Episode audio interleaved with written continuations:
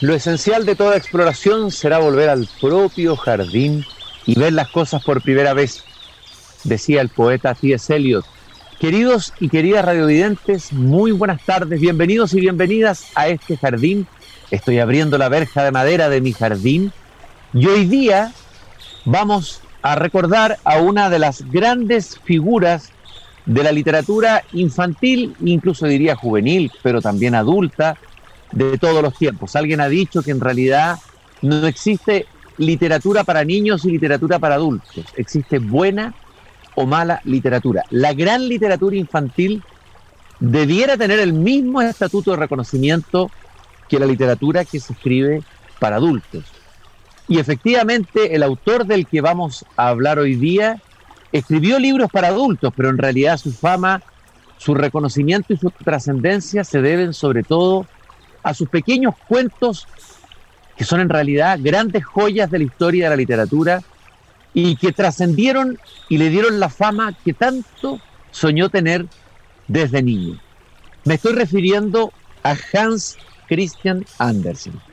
Si alguna vez ustedes van a la ciudad de Copenhague, la capital de Dinamarca, pueden ver en una de las principales plazas de la ciudad un monumento al escritor Hans Christian Andersen, convertido hoy en una especie de figura nacional.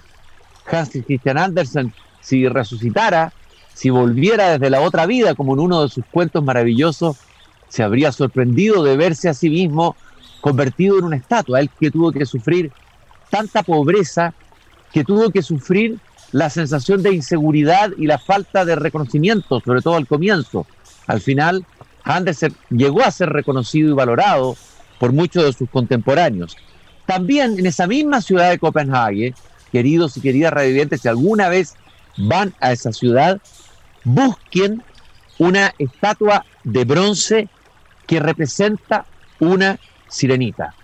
Las sirenas fueron inventadas en realidad por los fenicios y luego tomadas en el mito por los griegos. Todos recordamos las sirenas que acosan con su canto embrujador a Ulises. Pero esos eran pajarracos horribles y terribles que engañaban a los navegantes. Andersen nos presenta otra sirena. Y esa es la gracia de la magia poética, eh, psicológica, interior y fantástica de la literatura de Andersen.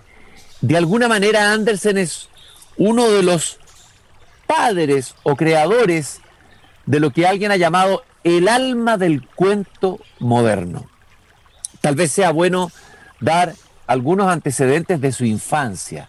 Muchos de los protagonistas de sus cuentos son personas o animales que tienen infancias difíciles.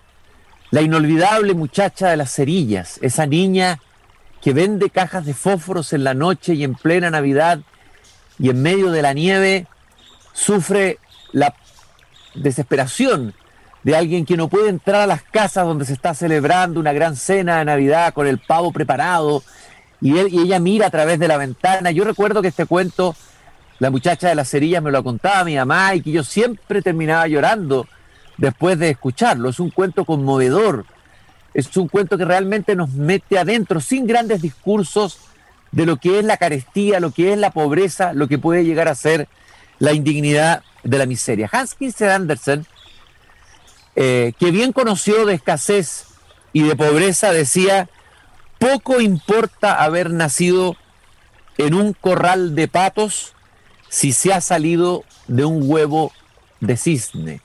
Se refería obviamente a ese memorable cuento El patito feo. Tal vez el cuento más autobiográfico de la vida de Hans Christian Andersen. Él mismo decía, es mi cuento más autobiográfico.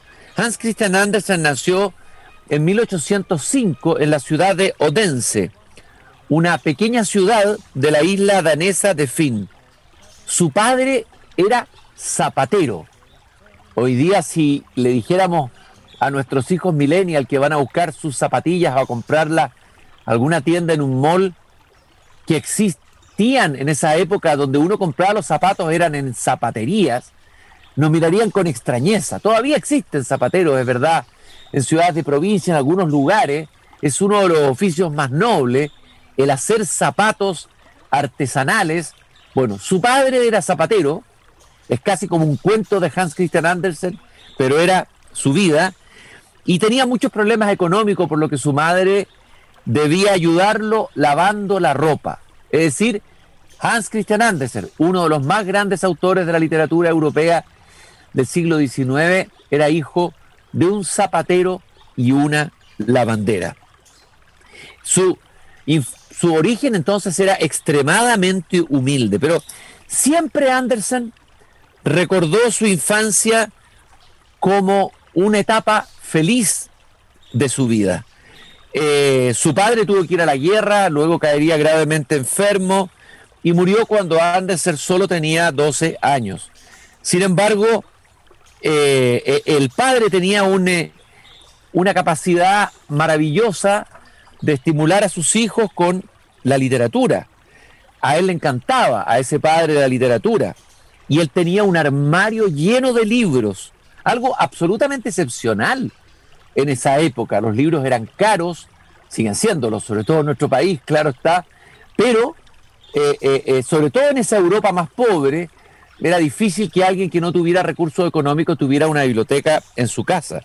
Y él, este zapatero, solía leerle a Andersen y que solamente tenía 11 años junto a sus hermanos, los cuentos de las mil y una noches o algunos relatos e historias de la Biblia. Como ustedes saben, la Biblia es un libro lleno de historias fantásticas.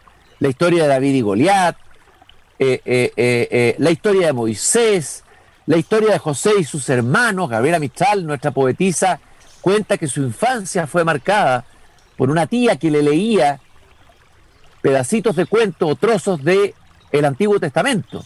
Bueno, Hans Christian Andersen fue criado escuchando desde niño las fantásticas historias de las mil y una noches, esas que marcarían también a la escritora Isabel Allende, con la que conversamos aquí en Desde el Jardín sobre esto, cómo ella se convirtió en escritora cuando descubrió la magia del relato de las mil y una noches. Lo mismo le pasó a Andersen cuando era extremadamente niño. Dice Andersen, desde que recuerdo, la lectura era mi único y adorado pasatiempo. Nunca jugaba con otros niños, siempre estaba solo, dice Anderson. Pero no fueron solo los libros, y qué importancia esta anécdota que les estoy contando, de un padre humilde que se esmeró en tener una pequeña biblioteca y que le leía todas las noches cuentos a sus hijos. Eso hizo que más tarde uno de sus hijos llegara a ser un gran escritor que hoy día tiene una escultura en la capital de Dinamarca. Qué orgulloso se sentiría ese padre zapatero que murió prematuramente después de haber ido a la guerra.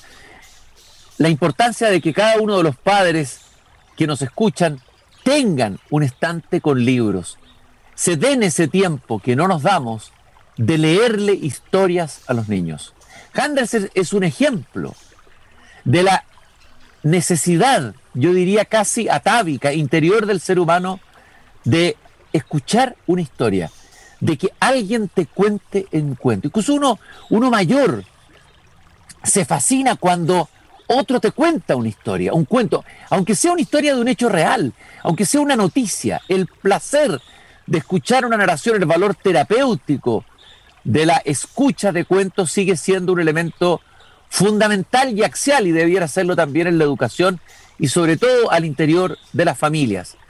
Eh, y Hans Christian Andersen no solamente recibió por osmosis, recibió la influencia de esos cuentos que le leía su padre, porque también en el contexto del mundo escandinavo de entonces, que era un mundo eh, bastante, eh, que todavía no había entrado en la, en la modernidad, no, había, no había ocurrido ahí la revolución industrial, era un mundo oral, un mundo donde abundaban eh, y, montones de cuentos que se iban contando en los pueblos, que contaban las viejas, las abuelas, las tías, las madres, las mujeres. Era un mundo además lleno de supersticiones. Andersen recordaba que su madre, que adoraba a Hans Christian Andersen, consultaba divinas, era supersticiosa, recurría a fantasmas y duendes para explicar todo tipo de fenómenos, Había un entorno del escritor Andersen que era un entorno de, eh, eh, de mundo fantástico, de, donde los objetos inanimados tenían mente propia. Todo esto evidentemente marcó el inconsciente de este niño danés que llegaría a ser el gran escritor inmortal que es hoy día. Y en sus libros y en sus cuentos es frecuente encontrar objetos animados, situaciones fantásticas, personajes fabulosos como la sirenita o el ruiseñor, eh, eh, que tienen que ver con un mundo donde la razón todavía no ha devastado el territorio de la imaginación y de lo imaginario. Eh, además, Hans Christian Andersen acompañaba a su madre o a su abuela, me parece, a un sanatorio donde ellas hacían trabajos, seguramente ayudaban a cuidar a personas que estaban enfermas ahí. Y en ese sanatorio, Hans Christian Andersen se paraba a escuchar las historias que contaban unas viejas, seguramente sentadas al lado de una cocina. Eh, eh, y Hans Christian Andersen fue recibiendo eso y eso lo alimentó. Hans Christian Andersen fue un niño inseguro, un niño tímido, un niño que siempre necesitó profundamente el amor, nunca consiguió el amor real de una mujer en su vida. Eso lo marcaría profundamente y es un tema que está también en sus cuentos, pero curiosamente él tenía la certeza de que iba a ser famoso. Él dijo, seré famoso. O sea, a pesar de su inseguridad, se dice que físicamente era encorvado, que no era tan agraciado físicamente, era un patito feo, por decirlo así. Sin embargo, él tenía la, la, seguridad de que él tenía dentro de él un mundo tan rico que algún día eso lo iba a buscar, lo iba a traspasar a su literatura. Handes siempre buscó el reconocimiento, eh, nunca se casó, tuvo varias experiencias de amor no correspondido, era un romántico. El romanticismo estaba brotando además en el mundo nórdico en ese momento en Alemania, a través de la poesía, el teatro, el arte, eh, eh, pero un eterno enamorado que se enamoró, por ejemplo, de una cantante sueca famosa, Jenny Lind, que como él venía también desde abajo. Y ese amor inspiró otro maravilloso cuento del que vamos a hablar en esta emisión, el Ruiseñor o el conocido el Ruiseñor del Emperador. Al mismo, al propio Andersen, lo habían llamado el Ruiseñor de Fiona, en referencia a la isla donde se encuentra Odense, el lugar donde nació. Eh, y de a poco Andersen fue buscando su destino, imagínense, hijo de zapatero y la bandera, comenzó a escribir novelas, comenzó a escribir teatro, pero todavía la sociedad danesa era una sociedad muy aristocratizante, eh, y, bueno, era el núcleo cultural de esa nación, o sea, el arte y la cultura y la literatura tenían una valoración en la sociedad danesa muy, muy potente, eh, había mucha energía artística, mucho teatro, mucha ópera, eh, mucho ballet, ¿no? Y finalmente Hans Christian Andersen va a obtener una suerte de mecenazgo, es decir, un mecenas que lo va a proteger. Y él, había un director del teatro real de Dinamarca, Jonas Collin, que le consiguió una beca real. Aquí hay un episodio de la vida de Andersen que es bastante doloroso. Para poder recibir esta beca que le iba a permitir sobrevivir y escribir, tuvo que eh, eh, estar en un colegio durante cinco años donde él, con niños de 11 años, él tenía 17. Imagínense lo que es para un adolescente la humillación, la vergüenza de que te metan en un curso de niños más chicos de 11 años. Estas historias marcaron profundamente a Andersen y sus cuentos están transidos de esta melancolía, de esta tristeza, de personajes aparentemente perdedores, de, personajes desadaptados, que sin embargo logran finalmente eh, eh, eh, salir adelante, ya sea por una un efecto mágico de algún personaje que interviene eh, o por el propio esfuerzo interior de su vida interior que sacan afuera. Eh, bueno, tal vez sea interesante referirse a ese cuento del que yo les hablaba anteriormente, que yo creo que la gracia que tuvo Anderson, el patito feo me refiero, pero antes de entrar a él, la gracia que tuvo Anderson, y, si uno lo coloca en comparación a otros escritores de literatura infantil, por ejemplo los hermanos Grimm o, Charles Perrault, el escritor francés, eh, y, otros, eh, la diferencia, en primer lugar, era que, por ejemplo, los hermanos Grimm recopilaron cuentos orales del mundo alemán. Eran cuentos que ya existían, ¿no? Pero en realidad ellos eran filólogos, los hermanos Grimm eran hombres partes de la élite culta. Andersen, en cambio, era un hombre humilde, hijo probablemente de analfabetos, ¿no? Eh, eh, y, y, en ese contexto humilde la tradición oral era viva, realmente él recibía esa tradición viva, pero él no copió los cuentos que él escuchaba.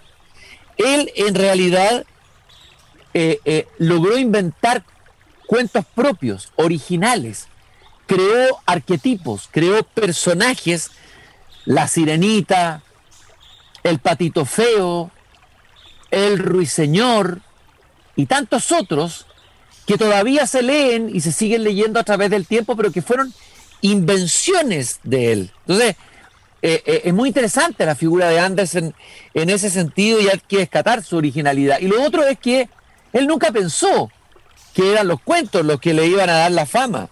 Él, quería ser un novelista, quería ser un dramaturgo, eh, y la verdad es que sus obras maestras fueron sus cuentos. Esto suele ocurrir en escritores que creen que la obra maestra va a ser la gran novela, pero a veces un poema, un pequeño cuento, es realmente lo que los va a hacer finalmente famosos y conocidos. Yo hablaba del patito feo. El patito feo, desde luego, que recomiendo leer en la versión íntegra, es decir, no esas versiones cortadas o censuradas, diría yo, de los cuentos que se editan a veces en ediciones feas y a veces muy horribles y muy y muy y, sin ninguna gracia. Hay que pensar que una de las primeras ediciones más conocidas de los cuentos de antes fue editada en Japón en 1928 e ilustrada por un genial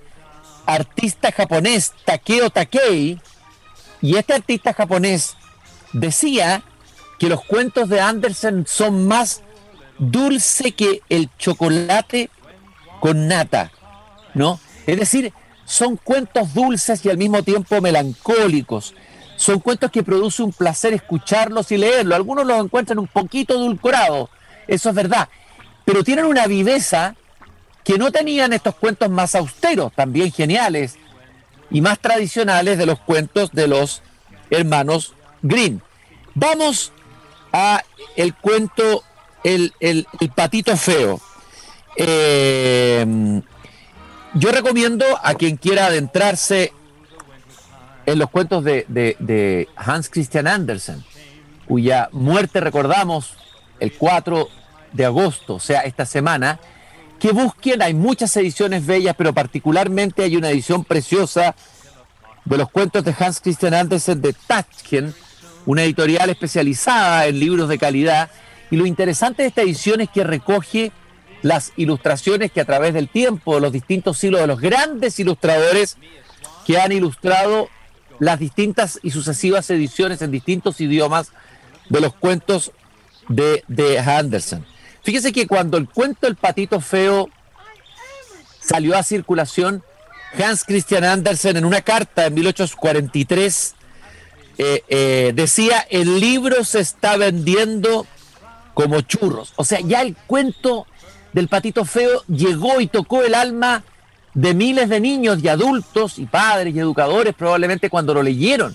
Es un cuento inolvidable, es un cuento extraordinario. Esta historia de este polluelo confundido con un pato común que es humillado hasta descubrir que es un hermoso cisne. En el fondo, es la historia y la autobiografía de Anderson. Él fue el patito feo, poco agraciado, de origen extremadamente humilde, pero llevaba un cisne adentro, ¿no? Eh, y él mismo había dicho esta frase que les dije al comienzo, poco importa haber nacido en un corral de patos si se ha salido de un huevo de cisnes. Eh, voy a leer un pedazo cortito de este bello e inmortal cuento de Hans Christian Andersen y decir que muchos de los cuentos de Andersen son verdaderos relatos iniciáticos. Es decir, es un héroe, un personaje que tiene que probar, pasar sucesivas pruebas para perfeccionarse. Muchas veces son descensos, son sufrimientos que lo van purgando y lo van transformando a finalmente un final que es la consumación de ese viaje, que es el viaje que todos tenemos que hacer muchas veces en la vida. Esto ocurrió el primer día. Lo siguiente, las cosas fueron de mal en peor. El pobre patito era perseguido y acosado por todos, e incluso sus hermanos y hermanas lo despreciaban diciendo, que te lleve el gato a Defecio. Y hasta su madre decía, ¿cómo me gustaría perderte de vista? Los patos lo mordían, las gallinas le daban picotazos, y hasta la niña que echaba de comer a los animales lo trataba a puntapiés. Al final decidió huir y echó a volar por encima del seto. Los pajarillos que estaban posados en los arbustos huyeron espantados. Huyen por lo feo que soy, pensó el patito. Cerró los ojos y sin dejar de correr, se alejó del corral. Llegó a un pantano en el que vivían unos patos salvajes y allí, muy cansado y triste, pasó la noche. Por la mañana, cuando los patos salvajes echaron a volar, descubrieron a su nuevo compañero. ¿Qué clase de pájaro eres tú? le preguntaron. El patito, haciendo reverencias a un lado y a otro, le saludó lo mejor que pudo. Eres verdaderamente feo, dijeron los patos salvajes, aunque eso nos da lo mismo a condición de que no pretendas casarte con nadie de nuestra familia. Así comienza la historia del patito feo. ¿Cuántos niños no se habrán identificado en su inseguridad consigo mismos, con su físico, en la preadolescencia, con esta figura del patito feo? ¿Cómo esta imagen tan bella de un animal que parte siendo muy feo y luego se metamorfosea al final en un cisne? No ha servido para reconciliarse con nosotros mismos, con nuestra propia identidad, con nuestro rostro que a veces vemos en el espejo, estoy rindiéndole un homenaje a uno de los más grandes escritores de la literatura universal, el escritor danés Hans Christian Andersen, que falleció el 4 de agosto de 1875 de un cáncer de hígado, o sea, este jueves hay que celebrar el el aniversario de, Hans Christian Andersen, tal vez, tal vez llevar una flor a la Embajada de Dinamarca, hacer algún gesto de agradecimiento a un narrador que nos dejó estos cuentos que siguen viviendo a través de las generaciones. Y vamos a escuchar brevemente en una versión libre de Frank Loser y Danny Kay del Patito Feo de Hans Christian Andersen.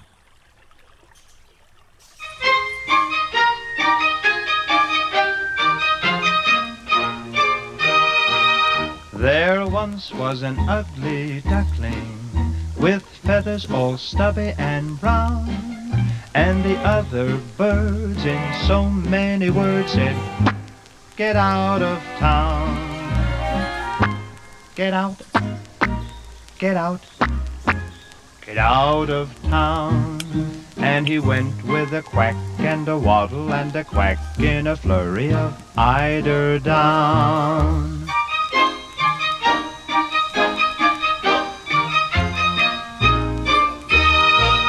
That poor little ugly duckling went wandering far and near, but at every place they said to his face, Now get out of here. Get out, get out, get out of here. And he went with a quack and a waddle and a quack and a very unhappy tear.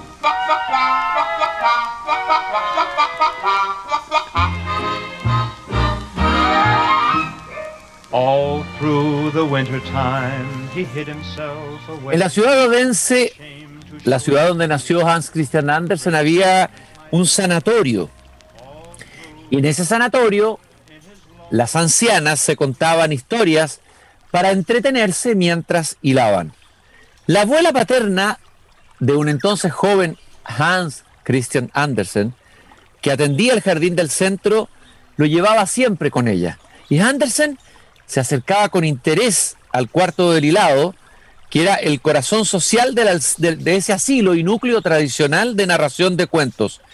Era una estancia rebosante de conversaciones, de chismes. Imagínense, estas viejas que reían, sudaban, eh, lanzaban carcajadas, contando historias. Era verdaderamente un verdadero, como dice un prologuista de la edición de Taschen de los libros de Christian Andersen, un laboratorio de escucha. Ahí aprendió Andersen a escuchar las viejas historias, pero sobre todo historias llenas de humor, llenas de oralidad, de vivacidad, que es lo que caracteriza el estilo de Andersen. Y él dice, Andersen en su autobiografía, allí descubrí un mundo tan rico como el de las mil y una noches. Las historias que narraban aquellas ancianas y las figuras deformes que veía en el asilo me impactaban tanto que cuando oscurecía apenas me atrevía a salir de casa. Hay que decir además que Henderson, a propósito de la sensación de inseguridad consigo mismo, afirma en una de sus autobiografías, me sentía y aún me siento como un pobre campesino al que le echan un manto real por encima. Eso es cuando le dan la beca real en el teatro real para poder dedicarse a escribir. Eh, y, y, Henderson en el fondo, a través de estos cuentos, fue contando su propia vida. Es una forma de autobiografía ficcionada en el que Pulgarcita, por ejemplo, esa pequeña niña que tiene que hacer un viaje tremendo, pasar inmensas dificultades, es él. Ese pulgarcito es el pequeño niño o la pequeña niña que tiene que enfrentar serias dificultades en la vida. Em, y bueno, y también el patito feo, la niña que vendía cerillas. Em, de alguna manera, a través de estos juegos imaginativos, de estas fantasías, Andersen fue elaborando, dirían los psicólogos, su propio dolor, su propia melancolía, y sus propias falencias. Ese es el papel finalmente de la gran literatura. Y dicen que Henderson era solitario y renunciaba a la compañía de los niños de su edad por hacer teatro de marionetas y disfraces. Su padre le había regalado un teatro de marionetas y además a él le gustaba con tijeras eh, eh, eh, hacer figuras con el papel. Y en eso se divertía e inventando historias desde muy joven. Hay otros cuentos que son notables y que son verdaderos cuentos inmortales, de los que recuerdo más vivamente, desde luego está El Ruiseñor del Empedador, que también se conoce como El Ruiseñor. Este cuento, que como ustedes recuerdan, narra la historia de un emperador chino que escucha el sonido maravilloso de un pájaro en su jardín inmenso, él no conocía toda su propiedad porque era muy vasta, y bueno, y se produce el deslumbramiento con este pájaro, este ruiseñor, que alegra la vida del emperador. Eh, pero van a pasar varias cosas en el cuento, y no voy a espoliarlo, el cuento para quienes no lo han leído, y les recomiendo leerlo. La gracia de la literatura de Andersen es que es para niños, para jóvenes y adultos. En realidad es para niños de alma. Y en ese cuento, el ruiseñor es reemplazado, el ruiseñor natural es reemplazado por el ruiseñor artificial, por un ruiseñor mecánico que se supone, según los asesores del emperador, que van a va a darle más alegría permanente al emperador. ¡Oh, inmenso error! Eh, porque ese ruiseñor mecánico un día va a romperse la pieza y la melancolía se va a apoderar del emperador. Aquí hay una tremenda metáfora del arte, de la capacidad sanadora de la música. El, el, el fondo Andersen era un ruiseñor, todo escritor, todo poeta, todo músico es un ruiseñor. Y como el mundo artificial nunca va a poder reemplazar al mundo real. También, y con esto termino, el cuento en traje el nuevo del emperador es una espléndida metáfora de las mentiras que se instalan en la sociedad y del poder nefasto de los halagadores que rodean el poder. Ese emperador que se pasea desnudo y lo han convencido que tiene un traje precioso, que se lo acaban de hacer un grupo de sastres que son unos embaucadores. Pero nadie se atreve a decir la verdad. Solo un niño en la multitud en un momento dice, el emperador está desnudo. O sea, el niño dice la verdad. En Henderson, Henderson es ese niño que nos dice la verdad de nuestra vida, el dolor, la carencia, pero también lo que hace la fantasía, la capacidad y el amor, ese amor que estuvo ausente en la vida de Anderson y que se va a hacer presente compensatoriamente a través de la imaginación. Pensemos también en ese otro bellísimo, inmortal cuento que es El soldadito de plomo, enamorado de esa bailarina coja, eh, el viaje que tiene que hacer, el recorrido, todos los cuentos de Andersen, como dije, son viajes iniciáticos, es el viaje de la vida.